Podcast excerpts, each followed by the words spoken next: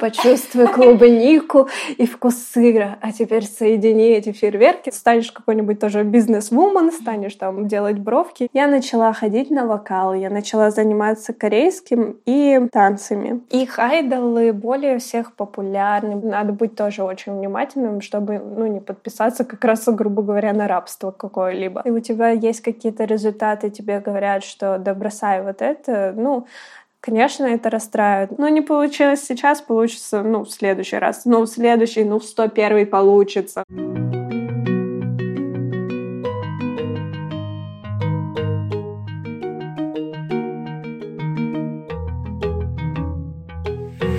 Здравствуйте, друзья! С вами Оля Макурина. Вы слушаете подкаст о людях, которые меняют профессию. А кем тогда? Узнаем вместе.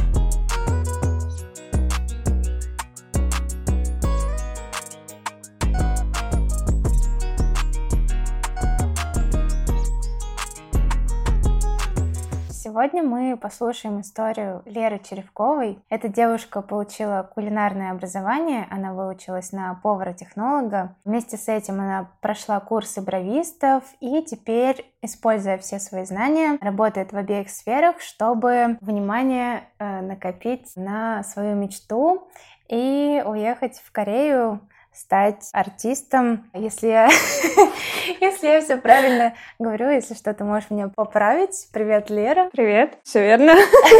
Да. Расскажи, пожалуйста, помнишь ли ты тот период после школы, когда ты только поступала в техникум?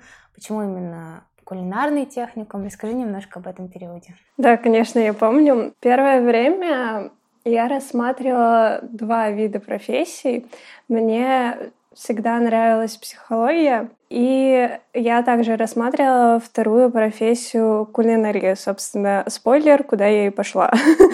Вот, мы все проспойлерили до. Так вот, мне нравилось увлекаться как психологией, так и готовкой. Разносторонняя, конечно, направление, но надо мной семья угорала, такие вот придут к тебе за кофе, там будешь как бармен. Да, ты будешь психолог.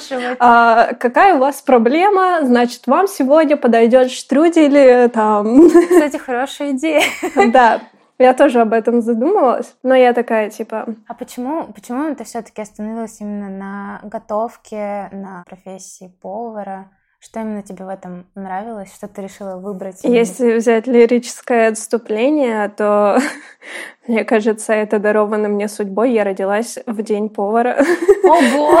Да. Я не знала. Еще если посмотреть все мои старые фотки, это как будто реально судьба была, потому что на всех фотках я просто в форме фартука, постоянно общалась со всеми кухарками в садике. Все мои друзья были повара в детстве.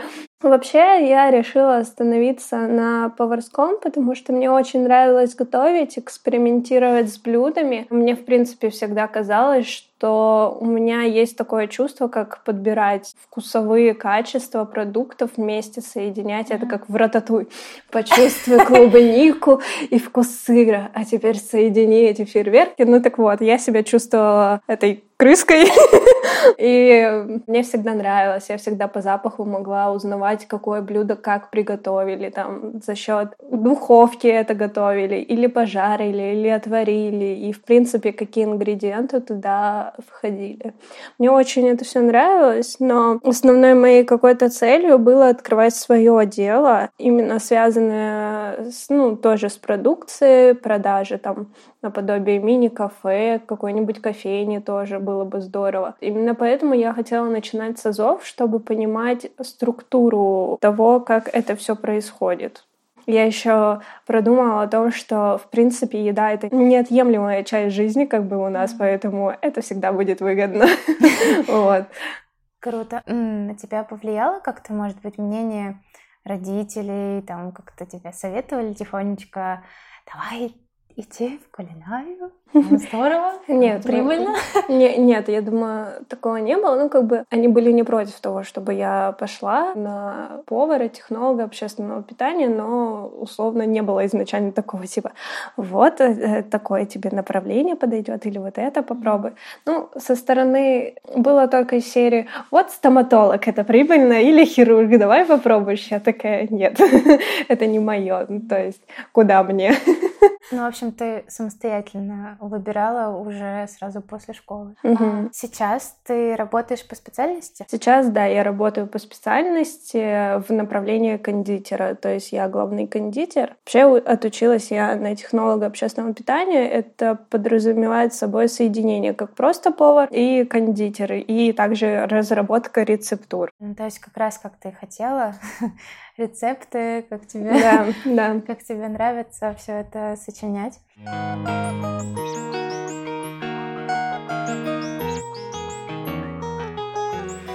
А интересно, мы с тобой вот в самом начале сказали о том, что ты получила дополнительное такое образование бровиста. А почему именно бровист? Если ты работаешь по специальности, почему ты еще решила немножечко отклониться и стать бровистом? Интересный вопрос. Мне нравится ухаживать за собой, но какой девушке, собственно, и не нравится ухаживать за собой. И как-то больше всего всегда в своей внешности я обращала внимание именно бровям. Не знаю, мне часто с детства говорили знакомые, друзья и родственники, что у меня там хорошие брови, вот, что они достаточно густые, и я, видимо, как-то на это больше внимания обращала. Я еще буду говорить, соответственно, как бровист уже.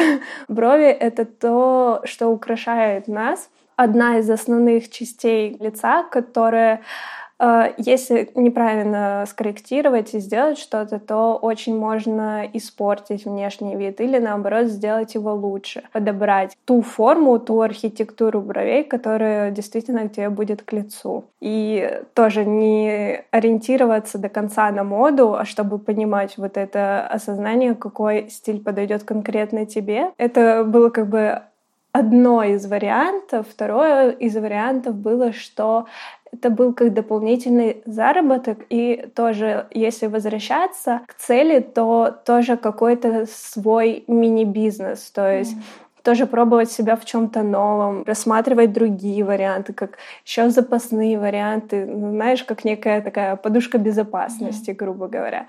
То есть мне нравится это, и изначально я хотела на это пойти, но вообще меня туда отправила моя сестра, потому что хотела, чтобы ей делали брови.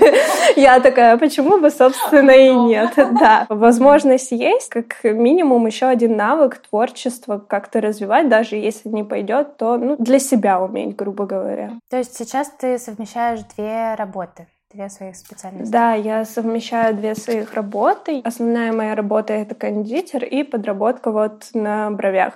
Но сейчас, к сожалению, времени меньше из-за того, что основная работа ее занимает. Но я все еще не забросила. Это уже на протяжении 4-5 лет я этим занимаюсь. Интересно, как твои родители смотрят на то, что у тебя два направления, и не переутруждаешься ли ты, не устаешь. Просто кажется, что если серьезно уделять время а, тому и другому, то можно очень быстро устать.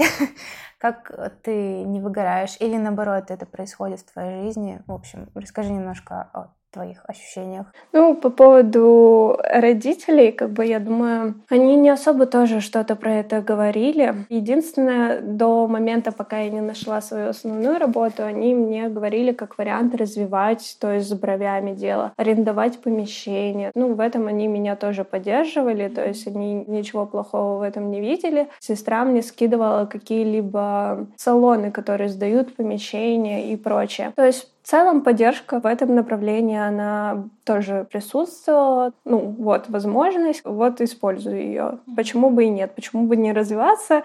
Там станешь какой-нибудь тоже бизнес-вумен, станешь там делать бровки и так далее.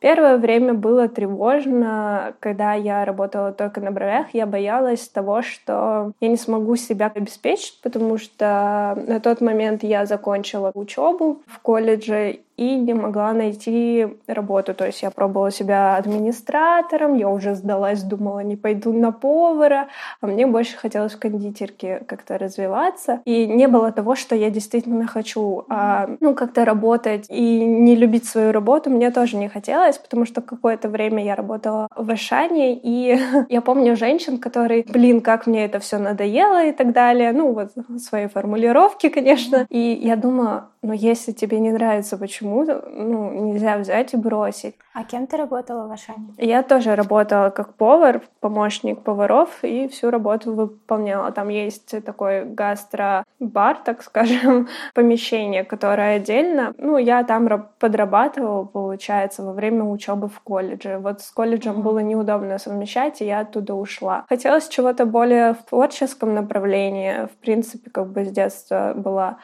творческой. И когда не было возможности найти работу, которую действительно хочется, боялась, что бровями тяжело будет зарабатывать, потому что нет у меня чувства привлечения клиентов. То есть я всегда усовершенствовала свою работу, пыталась как-то делать лучше, искала ошибки. Всегда в первую очередь экспериментировала на себе. То есть все, что я покупала, я никогда не экспериментировала, не пробовала на клиентах. Я всегда все проверяла на себе, на сестре, соответственно, на ком же еще и потом только на клиентов, когда я была уверена в том, что, ну, продукт качественный. Но я в тот момент больше тратила на это, чем приобретала, потому что какой-то финансовой грамотности на тот момент, да и сейчас не особо, наверное, но на тот момент, ну, только вышла с колледжа, особо не было понимания. То есть вот тебя обучили, и ты такая, вот это надо, вот это надо. Только потом с опытом ты понимаешь, что вот без этого можно обойтись, а вот это вот лучше купить. То есть все приобретается с опытом. Тебе никто не говорит с самого начала, типа, а это не стоит. Всем же выгодно продать тебе побольше. И, ну, это нормально. То есть тут нету ничего такого. Каждый учится на своих или на чужих ошибках, кому как повезет. Ну, ты все-таки не пожалела, что начала заниматься бровями? Как будто бы показалось, что это был такой запасной вариант. Пока не получалось найти работу по профессии, ты как бы такую маленькую подушечку безопасности для себя создала, но как будто бы она не слишком уж тебя спасала, и наоборот приходилось тратить на нее больше денег. Я правильно понимаю или, или нет? Относительно. То есть, да, иногда я рассматривала эту работу как э, подушку безопасности, но только по той причине, потому что у меня была маленькая клиентская база. Но в целом мне нравится и нравилось этим заниматься. То есть у меня не было такого, что я хочу это бросить. Мне даже не сказать, что это прям как хобби, потому что я хотела это развивать, я хотела в этом развиваться, даже рассматривала такой вариант, как собственный бизнес открыть. Но все мы люди, у нас присутствует какой-то страх, который нас останавливает. И в какой-то момент просто из-за того, что мне попалась моя основная работа, я упустила какую-то, видимо, возможность. Ну, я о ней, конечно же, не сожалею, ничего, я все понимаю, у меня все еще есть возможность ее реализовать, никогда не поздно. Но, наверное, брови — это тот этап, который я хотела проверить себя, как бы реализовать себя в чем-то, грубо говоря. Угу. Вот. Просто начать зарабатывать да, деньги да. и посмотреть, как это. Да. Угу, поняла. Сейчас ты работаешь кондитером, и это та самая работа, как бы, к которой ты стремилась, к которой ты пришла сейчас. Да. Да, так и есть, но, как я считаю, нету предела совершенству. я стараюсь совершенствоваться и развиваться дальше, также узнавать в кондитерке какие-то интересные вопросы, как украшать тортики, чтобы банально декор не портился во время там перевозки. Как лучше сделать, например, есть велюр, это такое шоколадное тонкое покрытие, и у него есть одна проблема. Когда его там перевозишь или переносишь, он может потрескаться, потому что когда ты держишь торт или он ну, стоит на неровной поверхности, он деформируется, то есть он подвижен Это как дом только построили, и он оседает, и как бы стенки такие, оп, до свидания. И также, собственно, торт. А велюр — это как его оболочка, он начинает трескаться. Соответственно, в такие моменты ты начинаешь задумываться, как сделать так, чтобы клиенту было приятно. То, что у тебя пришел красивый, аккуратный тортик, а не потрескавший. И ты начинаешь искать какие-то рецепты, нового какого-то совета у других людей. Я поняла такую фишку, что бывает такое, да-да-да, ты знаешь, но никогда не говори, что ты знаешь, потому что какая-то информация могла быть упущена, или ты мог ее забыть. И прислушаться к другому человеку все равно стоит, потому что а вдруг он откроет тебе глаза на какую-то такую мелочь, которую ты думал, что да, это не важно. А это оказывается основная часть, благодаря которой, собственно, и не хватало того элемента, который тебе нужен был.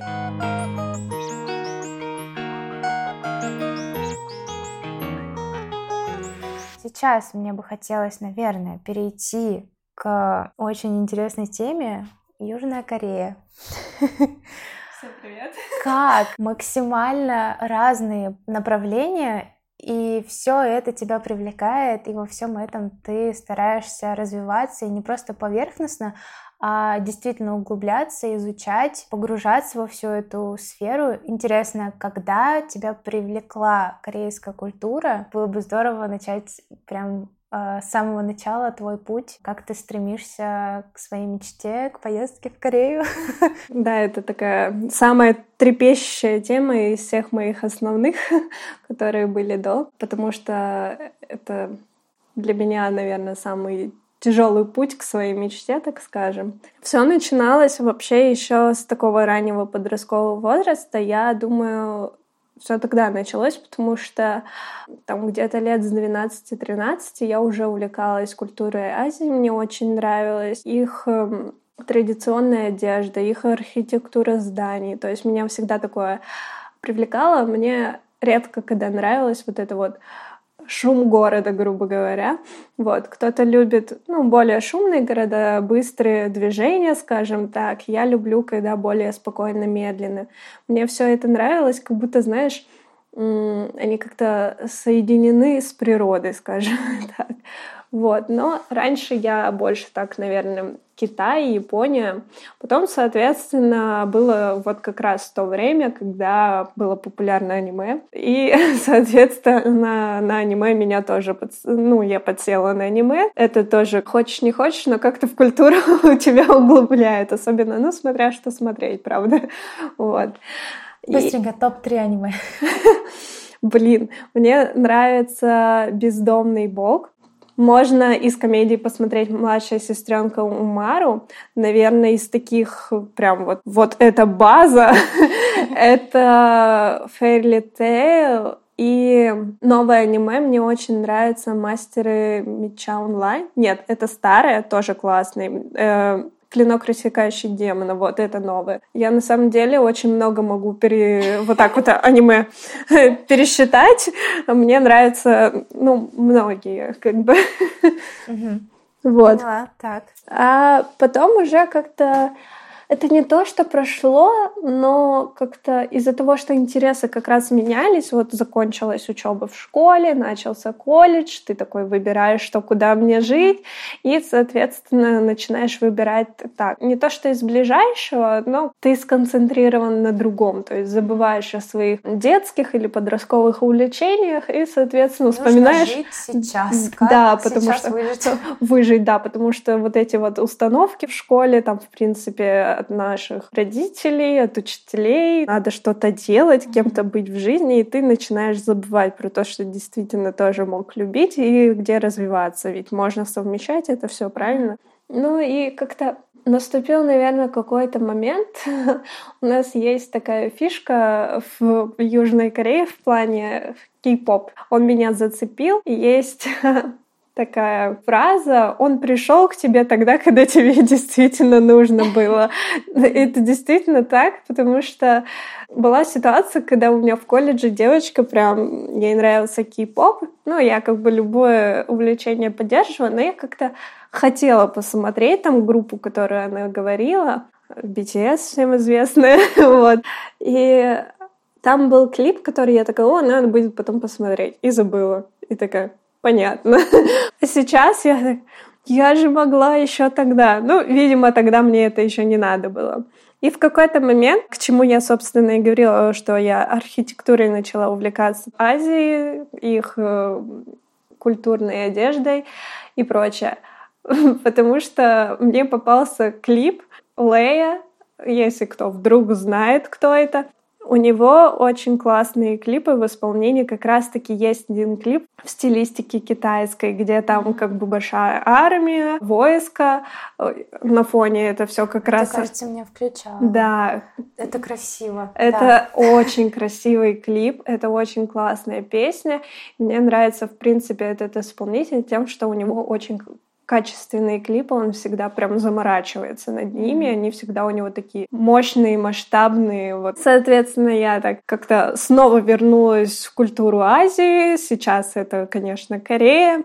Мне понравилась группа, ну, BTS, и как-то я вдохновилась тем, что они делают. Мне как-то стало это так близко и по душе от того, что вот люди стараются, то есть идут к своей мечте. Они певцы и танцоры, и почему, собственно, Южная Корея, мне захотелось именно попробовать стать певицей в направлении как раз айдола. Думаю, не все знают, э, те, кто прям не углублялся, не увлекаются, то вот хорошо сразу расшифровочку, что это значит, что такое айдол. Если объяснять изначально значение айдола, это тот, кто идеал, грубо говоря, для общества, на кого можно равняться. Идеальная внешность — это обязательно там приличный, уважаемый человек, да. У него есть вот навыки творчества, в котором, собственно, люди будут ну, восхищаться. Но сейчас от этого немного отходят, потому что что? Никто не идеален, правильно? И, собственно, чем меня и заинтересовали BTS, они пытались как раз показать вот эту сторону айдолов, что мы все люди, и мы, ну, можем быть не идеальными, что, наверное, этим они всех и зацепили, что они также могут наесться, переесть, грубо говоря, или наоборот не доесть, где-то быть неуклюжими, или где-то там сглупить, говорить, то есть быть открытыми, быть собой, но при этом также показывая пример, что чего-то можно добиться. Просто ранее об этом мы не упоминали, но также мне всегда нравилось петь. Мне всегда нравились танцы и пение, но просто в какой-то момент мама отвела меня на танцы, там был шпагат. Я просто первый же день сажусь на шпагат, на следующий день говорю, мама, я больше не хожу на танцы. Были танцы, в которых обязательно нужно было садиться на шпагат? Я не знаю, это, видимо, знаешь, какие-нибудь народные танцы или что-то подобное в этом направлении, тогда это еще не так как-то Э, ну, не то что развито, но больше, знаешь, любили направление в народных танцах или балет, угу. или бальные танцы. такое эстрада. Да, то есть, ну, разновидности разные есть, но в основном это все было в Европе, вот в Корее это очень развито как раз из-за системы айдолов. И, собственно, я как-то вспомнила то, что я тоже хотела. Мне всегда нравилось петь, мне всегда нравилось танцевать. И а вот еще, mm-hmm. прости, я перебью. Я просто вспомнила один момент, когда ты тоже мне рассказывала, я просто негодовала, когда ты ходила на хор mm-hmm. и пела, и тебе как-то раз сказали... Да, да, я поняла. Я поняла. Петь потише или что-то да. такое? Когда-то у меня была мечта, собственно, тоже там петь, выступать, но в какой-то момент в детстве мне часто говорили, что со мной что-то не так, и это послужило закрытию, ну, в себе. И был момент, когда мы выступали в школьном хоре, и у нас был какой-то концерт. И учительница по хору просто подходила каждому ученику и что-то говорила. И когда очередь дошла до меня, она сказала, пой потише. То есть это воспринялось, ну, по крайней мере, мной, так что я плохо пою, и надо петь тише, чтобы мой голос, ну, грубо говоря, не выбивался. Я так посчитала, потому что до этого тоже было много ситуаций от этого же учителя, что она говорила мне, что я неправильно пою. То есть, ну, она пыталась это сказать в мягкой форме, но все равно было неприятно. В принципе, видно было, что ей не нравится именно как я пою. Всегда я не туда, как ударение в вокале ставила. В принципе, как будто пела видимо, громко. Я не знаю. Все равно это как-то забывается, и конкретики я не могу привести, но как-то вот так. Но, тем не менее, это так может отразиться на дальнейшей жизни. Мне кажется, здесь нужно следить прям за тем, что ты говоришь ребенку, потому ну, что... Ну да, потому что всякого, да. сесть в голове. Если изначально ребенок был не уверен как бы в себе, любая какая-то фраза может на него подействовать. Но также я не считаю, что она прям виновата в том, что она сказала. Ну, как бы это тоже нормальный человеческий фактор. Просто на тот момент я это восприняла для себя в худшую сторону. Но я не думаю, что она плохого хотела для меня там или как-то обидеть меня. Я думаю, что она хотела таким образом дать мне, может быть, какой-то совет. Но я в меру возраста восприняла это совсем по-другому. То есть это осознается только с возрастом, со временем. Ну и что там уже было, это уже прошло. Но да, у меня после этого сильнее зародилась вот эта вот неуверенность в себе. Мне первое время было очень страшно выступать перед публикой. Я все равно старалась там выходить. я помню, мы как раз с тобой там пели. вот. Но я помню, я всегда старалась равняться на кого-то в плане, когда кто-то пел, это была как моя поддержка опора. Если он замолкает, этот человек, замолкаю я. То есть я как будто его копировала. Я всегда боялась, наверное, быть настоящей с собой, и мне приходилось копировать кого-то другого и какие-то повадки, чтобы нравится другим, нравится в том же вокале или прочее. И это все еще сейчас осталось. Вернемся, собственно, к тому, что я вдохновилась группой. Моя основная цель была добиться чего-то большего. Во-первых, оставить что-то после себя. Ну, многим, думаю, хочется что-то как бы оставить после себя, принести какую-то значимость. И, конечно, чтобы не соврать, также хочется зарабатывать нормально денег чтобы как-то хотя бы минимально там тревожиться от каких-то либо проблем денежных, финансовых, деньги нам нужны. Это бесспорно. Вообще, основная моя причина была, что я бы хотела и себе доказать, и показать людям, что действительно возможно добиться, чего ты хочешь и желаешь. В музыке я бы хотела давать людям надежду и поддержку. То есть, в принципе, артист, я считаю, что это человек, который пишет историю своей жизни и рассказывает ее другим. Соответственно, люди, которым это близко по сердцу, они откликаются, они видят в этом поддержку, потому что они испытывают то же самое и ищут в этом человеке ответы на свои какие-то ошибки, на свои проблемы. Вот. Но это если в лирическую музыку там уходить, да и в принципе, как бы, грубо говоря, те люди на показ, и все равно людям интересно за ними следить, потому что что-то схожее с ними, что-то они бы также хотели бы. И это бы давало бы какой-нибудь пример. Ну, я бы хотела, по крайней мере, давать что-то хорошее, какой-то эмоциональный заряд, даже банально песни, которые не лирические, а вот тусовка, скажем так, что-то веселое, это тоже дает какой-то выплеск эмоций, энергии, который вот ты устал там после работы, вот это все банальное, или в принципе просто устал, ты пришел на концерт, ты отдохнул, ты выплеснул эмоции, эмоции. То есть она у тебя не в агрессию ушла или в грусть, печаль, так скажем. Вот, а ты выплеснул и радостно идешь, уставший там, может быть, потому что там напрыгался, но ты веселый, ты рад, типа у тебя какие-то эмоции лишние не вышли. Мне хотелось это давать тоже бы своим будущим поклонникам, надеюсь, вот какой-то заряд энергии, какую-то поддержку и также помогать им в чем-то, чтобы была такая возможность. Так бы хотелось тоже очень сочинять музыку, в направлении этом двигаться, показывать себя. И, соответственно, когда у меня появилась эта мечта и цель, я начала двигаться в ее направлении. Я начала ходить на вокал, я начала заниматься корейским и танцами. И для меня было очень тяжело заниматься вокалом и танцами, потому что я была очень закрытым себе человеком. Вот, можно еще угу. минуточку? Ты сейчас так рассказываешь, я правда очень рада, что ты этим делишься. И раньше ты э, на хоре, например, старалась подстроиться под кого-то и как будто бы прятаться за чужой голос, mm то сейчас как ты раскрываешься, потому что я слышала, как ты сейчас поешь, как ты сейчас не прячешься за чужой голос, а солируешь, mm-hmm. и вот мы сейчас поговорим, как ты все-таки к этому пришла и как это было на самом деле непросто, но те результаты, которых ты добилась, это правда очень вдохновляет, и я думаю, что люди, которые сейчас слушают и, возможно, узнают себя в твоей истории, возможно, это придаст какую-то капельку уверенности им, что все-таки это возможно, и что главное не бояться и переступать через вот эти маленькие детские или даже не маленькие, ну, в общем, страхи. Вот, да, спасибо большое, что ты делишься. Тебе спасибо большое. Ребята, вы сможете. Я смогла, и вы сможете. Все возможно.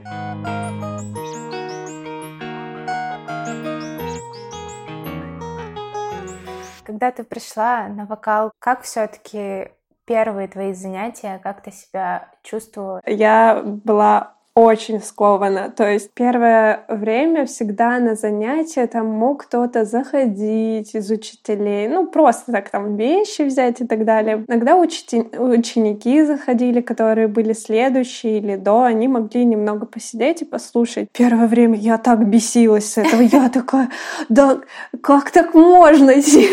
У меня, ну типа, я плачу за урок, кто-то ходит туда-сюда. Я такая, да как так? Я так возмущалась, но я такая, ну ладно, дам ей шанс.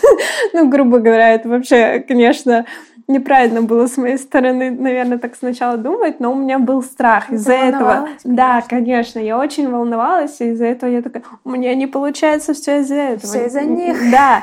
Э, нельзя ни в коем случае никого не винить том, что может не получаться. Ни себя, в первую очередь, себя вообще нельзя винить, ни кого-то другого. Ну, не получилось сейчас, получится, ну, в следующий раз. Ну, в следующий, ну, в 101 получится. Ну, как бы все нормально.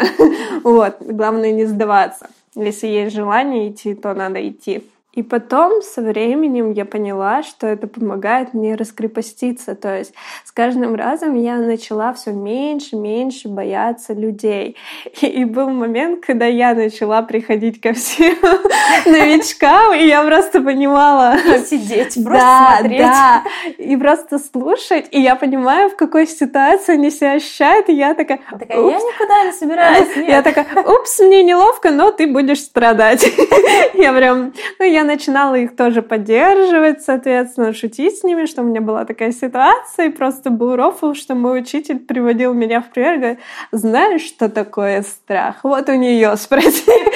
Просто был момент, когда я очень ну, доверяю как бы своему учителю по вокалу, и она знает, что первое время мне было настолько страшно, что меня сковывало мышцы.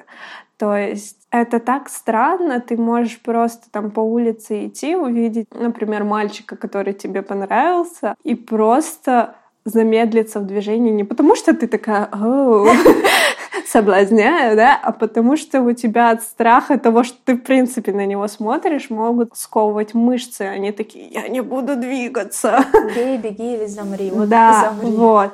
И у меня, видимо, в страхе именно скованность начинается. И то же самое было в вокале, танцах. И в вокале это еще проявлялось, соответственно, тем, что мышечные спазмы голоса mm-hmm. были, что даже их сковывало, я не могла даже слова сказать. Я такая... «Э, э, э, и я такая, а что происходит? Вот. Это было так страшно, ты в этот момент сидишь и такой, а что делать? Сложно же это объяснить людям, не все могут понять эту ситуацию. Ну типа, а что страшного-то? Ну что бояться? Конечно. Вот, а тебе просто страшно, ты не понимаешь. Это все как бы с детства у нас идет. Я старалась поддерживать людей, понимала их ситуацию и понимала, потому что я была на их же месте. Но из-за того, что я начала ходить на вокал, как-то больше раскрепощаться. Мне еще очень повезло с учителями, что они очень добрые, открытые и терпеливые, потому что со мной было тяжело. И они всегда меня пытались подбадривать, они всегда пытались найти подход. Я согласна, что очень сложно найти учителей. То есть у моих подруг школа была направлена больше в музыкальные направления тоже, и учителя просто могли там А, ну, они играли на пианино, просто по пальцам бить. Ну, это все желание отбивает к музыке и берет неуверенность к себе больше. Это отвратительно, когда делают так. Это еще раз к слову об учителях, которые убивают все желание да. и стремление. Но в такие моменты нужно, конечно, подумать, и если есть возможность там с родителями, если это ученик, соответственно, то поговорить о том, что ну, тебе не подходит, чтобы тебя не заставляли либо ходить специально только к этому человеку или э, заниматься тем, чем ты действительно ну, не хочешь потому что, ну, вот я уже ушла с танцев, когда меня на шпагат садили, но я пришла к этому снова, потому что я захотела этим заниматься. То есть человек должен сам прийти к тому, чего он хочет. Постепенно, постепенно на вокале я начала раскрываться. Сложнее было раскрываться, наверное, на танцах, потому что когда ты сидишь на вокале, все равно с тобой один человек сидит. Ну, там мельком, как я говорила, ходят люди, но это мельком, грубо говоря, тебя слушает, это не на постоянно. Но когда ты танцуешь, ты танцуешь в группе, на тебя все смотрят, и ты начинаешь просто либо забывать движение, либо не слушать музыку. И начинается скованность. Я очень первое время злилась, психовала вот это вот, типа, и не потому, что я хотела привлечь внимание, у меня не получается там, да, а потому что, ну, блин, обидно. А почему ты это не забросила? Вот? У меня сильное желание побороть вот это, свой страх, то есть пойти вперед. И я хотела как раз-таки подать пример людям, что это да, тяжело, но это реально. Меня тоже мотивировало. Меня мотивировали люди, которые были рядом со мной. Меня мотивировали люди, на которых я пыталась равняться. То есть, ну, меня очень мотивировали также мои учителя. А, а что тебе говорили? Ты помнишь какие-нибудь слова? Может быть, тебе запомнилась какая-то фраза? Вдруг? Или какой-нибудь момент? Когда именно вот я вдохновлялась какими-то танцорами, вот айдолами, когда они танцевали, я такая, все, я должна так же, я могу, я просто записывала голосовые своим друзьям и говорю, если я это брошу, не дай бог, все, вы просто запинываете меня, пинаете под зад, чтобы я полетела, и такая, у и сразу в Корею. Да, пинком под зад, давайте мне. Я буду делать все возможное. То есть бывает мотивацию ты находишь просто в каком-то там восхищаешься, грубо говоря, как этот человек делает. Если конкретно учителя, они меня поддерживали своим опытом и примером. Они там говорили, что у меня хорошо получается, что у меня в целом есть результат. Просто когда ты сам с собой находишься каждый день, ты обычно не замечаешь результата, ты его не видишь. Но люди, которые стоят, грубо говоря, напротив тебя, они действительно видят то, что ты делаешь, как ты стремишься к этому и как ты стараешься. Также у меня были замечательные друзья, которые на вот эти вот пинки помогали. Они такие, да давай, вот. Многое на самом деле зависит еще от тебя, потому что ну, если ты не будешь хотеть, то никакая мотивация, никакие пинки под жопу, скажем так, а, тебе не помогут, если ты сам этого не хочешь. Интересно, были ли в твоей жизни демотиваторы, которые не поддерживали или не верили, что это вообще осуществимая мечта? И влияло ли это как-то на тебя? Конечно, были. вот тут уже моя семья начала так скажем, не поддерживала меня уже. Я предполагаю, что проблема была в том, что у них был страх отпускать другую страну, так скажем, неизвестность, что там происходит. Этим интересовалась только я, и поэтому я знала какие-то риски, какие-то там шансы которые у меня будут возможности, и также шансы пролететь с этим. А от того, что как бы они не знали, они, думаю, боялись э, отпускать. То есть я думаю, если бы я хотела стать там звездой в России, меня бы, может, как-то больше бы поддерживали. Но у старшего поколения, наверное, есть в направлении творчества, в направлении там певца, актрисы, актера, что это не какие? да, что это не прибыльно, что в этом очень легко просто пропасть, засесть, что ты никому не нужен, грубо mm-hmm. говоря, что таких много, кто хочет и так далее. И это такая мечта более как будто глобальная, которую сложнее осуществить. Наверное, считали, что может не получиться, потому что как-то сложнее к этому идти, еще и в другой стране, еще и такие жесткие там условия. Соответственно, поддержки. Вроде бы они пытались, как бы, но ее не было, и больше это было в худшем направлении, это было как занижение моих каких-то результатов как раз-таки, что да зачем тебе танцы, там просто были моменты, когда мне могло не хватать денег, и они такие, да бросай свои танцы, вот тебе денег не хватает, лучше займись чем-нибудь другим или прочим. Вот, было, конечно, неприятно в такие моменты, как это влияло на твою веру в себя? Я так сильно хотела доказать то, что я могу. да и, в принципе, я никогда не жалела, что я этим начала заниматься. Сколько бы денег я на это не потратила, я поняла, что это развивает меня. Мне это очень сильно помогло поверить в себя. Мне помогло это больше полюбить себя. Банально, потому что я занимаюсь тем, чем я действительно хочу. Вокал начал раскрепощать меня и помог раскрепоститься в танцах. В танцах я стала более свободна. Да, все еще страх присутствует, но он меньше. Я все еще работаю над ним. Я все еще занимаюсь там танцами, вокалом. Но когда ты стараешься, у тебя есть какие-то результаты, тебе говорят, что да бросай вот это, ну, конечно, это расстраивает, но э, я старалась как-то не обращать на это внимания, и у меня было осознание того, что ну, просто меня не понимают. Это не потому, что мне желают чего-то плохого или чтобы я действительно там отказалась от своей мечты, а потому что они думают, что отказавшись от этого будет якобы лучше. Но я лучше знаю, что мне будет от этого хорошо. Я понимаю, что я бы больше жалела, если бы я от этого отказалась, что это стало частью моей жизни и помогло вырасти, осознать себя.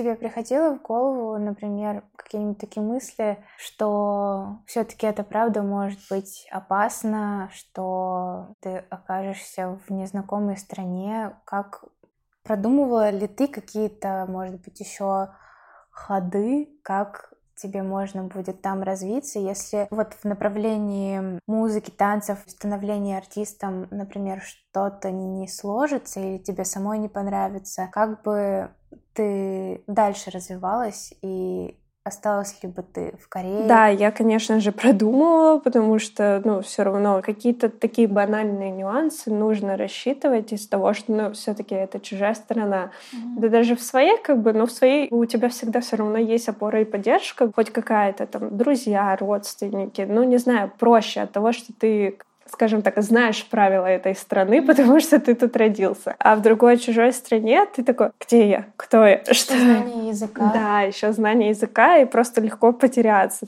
Соответственно, я просматривала вот эти варианты, что могут компании какие-то обманывать. Поэтому я старалась всегда рассматривать крупные компании, за которыми государство больше следит. То есть у них меньше как-то обмана в сторону их артистов ну, идет. Даже тут немножечко пояснение про компании. Что такое компании и как именно ты выбираешь, по какому принципу? Что это вообще такое? В Корее есть также отдельные певцы, актеры, как и у нас, как везде в Европе, но есть такие лейблы и компании, которые занимаются в этом направлении. Соответственно, вот сначала там Бибер, грубо говоря, там Ариана, не знаю, развивались э, в вокальных своих навыках. Они выкладывали это все на YouTube, заинтересовались люди, которые их бы финансировали.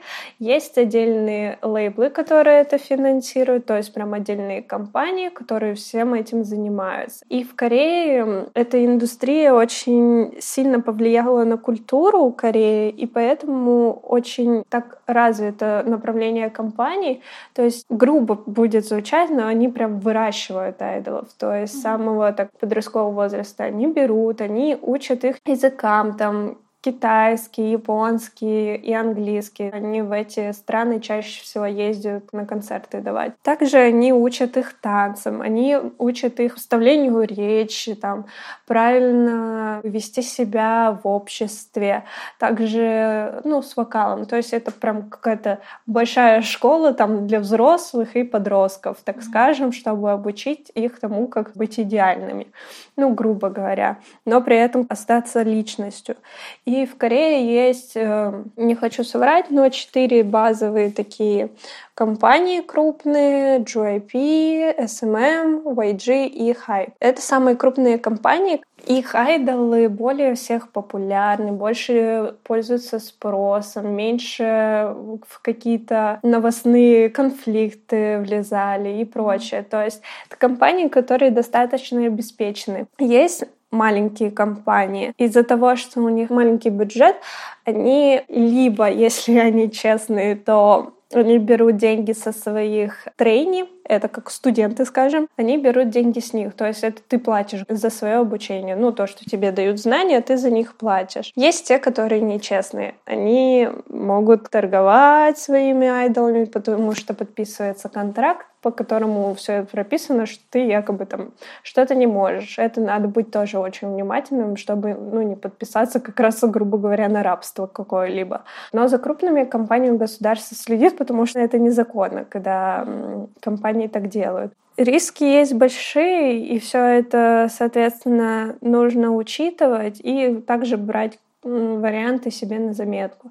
То есть даже в этих компаниях очень жесткие ограничения и правила там по мере возраста и навыков. То есть если ты условно взрослый, по их мнению, то тебе нужно обладать хорошим уже талантом, навыком пения танца. Еще плюсом будет, если ты знаешь там язык английский, ну и их родной, соответственно, корейский. И тогда у тебя будет больше шансов. Но есть такой же вариант, что ты можешь банально туда вообще не попасть, и тебя, ну, даже на прослушивание не пустят. Там их три этапа. Такой вариант я тоже рассматривала. Я думала также не бросать музыку, развиваться банально ну, в том же направлении можно также и в Корее, можно было бы и в России попробовать. Музыка, она не имеет на самом деле таких границ, mm-hmm. что к определенной точке привязана. Я создавала музыку на телефоне, я пыталась скачивать там взломанные версии, конечно так нельзя делать.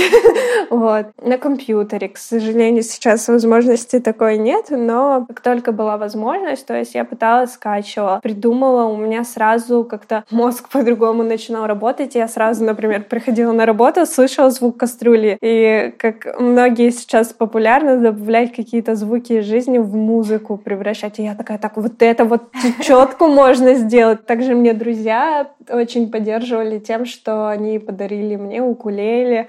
Я тоже пыталась придумывать, сочинять. Родители, кстати, меня поддержали тем, что они мне подарили синтезатор. А это не дешевое удовольствие. Значит, все-таки они как бы хотят меня поддержать просто за меру своих устоев. Ну да, переживают. Да, конечно.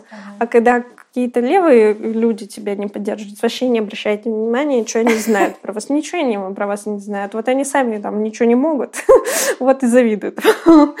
Ладно.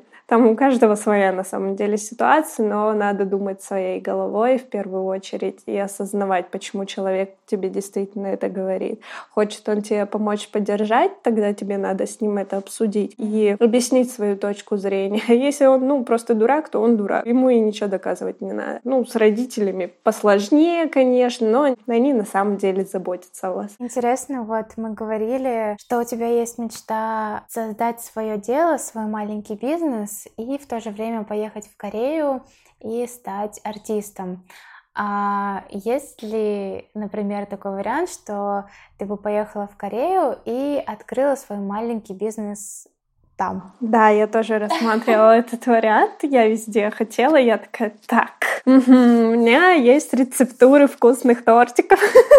Конечно, надо поехать туда и удивить всех. любят везде. Да, во-первых, любят везде. А во-вторых, там это не так сильно развито, как у нас или в Европе, потому что там больше сначала все как-то более на здоровое питание. Ну, конечно, тортики тоже могут быть ПП-тортики, но они всегда сладкое заменяли фруктами, или чем-то желейным, то есть тоже соком фруктов. И как-то с выпечкой к ним это постепенно приходило, поэтому, скажем так, их рецептура не до конца усовершенствована. И, как я слышала, они любят русские сладости, потому что ну, они более сладкие. То есть чаще всего, когда тортики в Корее заказывают, их заказывают не чтобы там вкусно поесть, как у нас, а чтобы чисто по приколу, типа, вот, держи, на, типа, классная красиво. штука, да, красиво, классная штука, держи. А я хочу, чтобы было и красиво, и вкусно. Вообще было бы прекрасно, если бы я там застала и певица, и, собственно, еще и свое дело открыла. Вообще было бы прекрасно.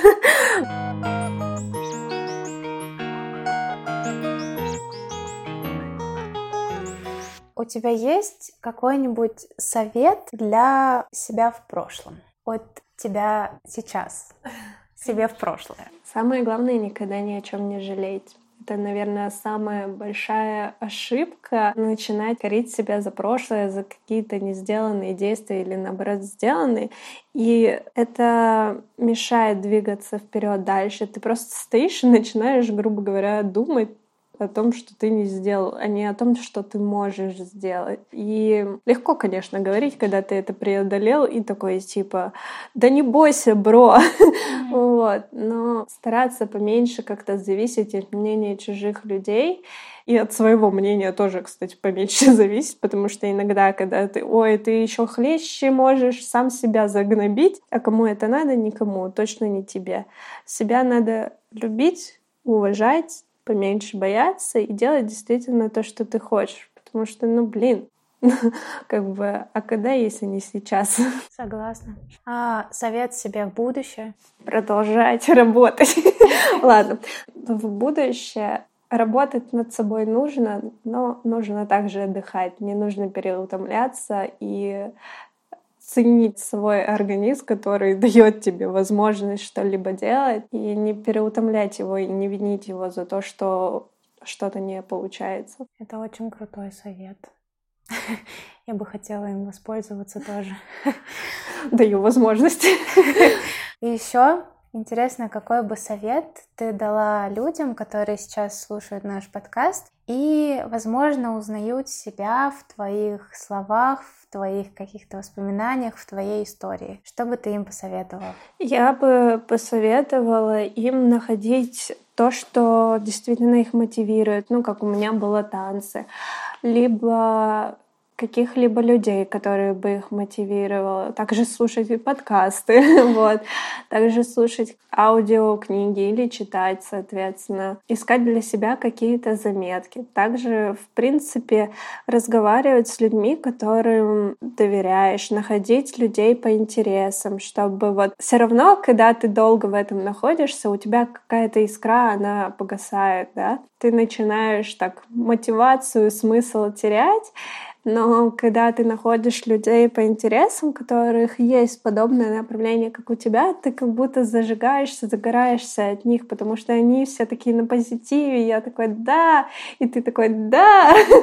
Вот. У всех бывают взлеты и падения, всем бывает тяжело, и в такие моменты нужна поддержка и общение, не бояться высказаться, о чем ты переживаешь. И мотивировать себя чем-то другим и также давать себе все-таки возможность отдыхать. Да, бывают у нас моменты, когда руки опускаются, ничего не хочется делать. Не надо себя винить за это. Нужно немножко подождать, дать себе отдохнуть и потом также идти и идти на пролом. Главное не пересидеть этот момент, когда такой, ну, можно еще чуть-чуть и еще чуть-чуть. Так тоже не надо.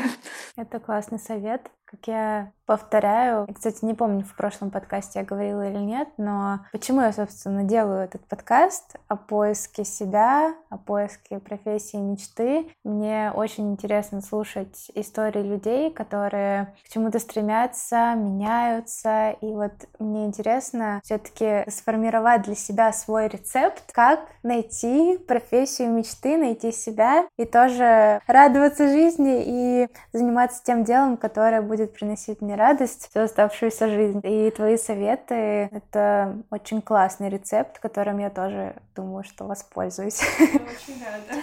Заключительный вопрос. Почему ты согласилась поучаствовать в этом подкасте? Знаешь, это дает какую-то возможность проанализировать себя и тоже обдумать все моменты, которые, через которые ты проходил, и как это было какие-то как ностальгия, воспоминания. Каким ты был, вроде бы проходит так мало или наоборот много времени, но так меняешься, то есть ты уже не тот маленький замкнутый утенок, который такой, э, help me, что мне делать, куда податься. Ты уже более открытый, ты более знаешь, что ты хочешь от жизни или что тебе нужно, чтобы добиться каких-то результатов.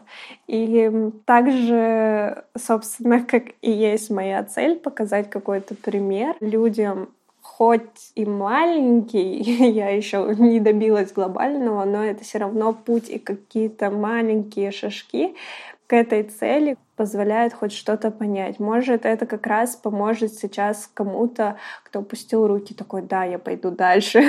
Не знаю, как э, сложится ситуация, но, в общем, это также дает возможность и осознать себя и помочь кому-то другому. Да, я очень надеюсь, что тот человек, который сейчас нас слушает, хотя бы немножечко замотивировался и решил продолжить двигаться к своей мечте, к тому, чего ему очень бы хотелось добиться. Так, я думаю, что все. Мы с тобой все обсудили. Если ты хочешь еще что-то добавить, то ты можешь добавить. Вы все молодцы. Yeah. Спасибо большое, что поучаствовала в этом выпуске, поделилась своей классной историей. Я желаю тебе успехов и верю, что все обязательно у тебя получится. С вами была Лера Черевкова и Оля Макурина. Спасибо, что дослушали подкаст до конца. Помните, поменять профессию, а вместе с ней свою жизнь можно всегда. И когда вас спросят, а кем тогда? Отвечайте уверенно. Я знаю точно, что у вас все получится. Контакты для связи и другую подробную информацию можно найти в описании подкаста и под этим выпуском. До встречи в следующем эпизоде.